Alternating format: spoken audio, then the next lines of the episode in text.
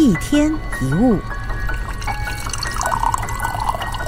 有人说，小朋友的笑跟老人家的笑都是纯真的。小朋友因为人生开始心无所存，老人家因为看透人生心无所爱，所以他们的笑声都是纯真的。其实人原本没有太多烦恼，只是欲望太多了，就变成了烦恼。多一点好的心态，每个人都可以过得很快乐。很多人喜欢替未来还没有发生的事感到担忧，这样纯属自寻烦恼。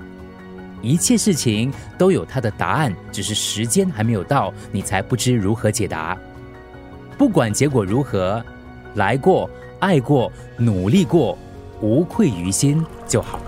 一天一物，除了各大 Podcast 平台，你也可以通过手机应用程序 Audio 或 UFM 一零零三 SG Slash Podcasts 收听更多一天一物。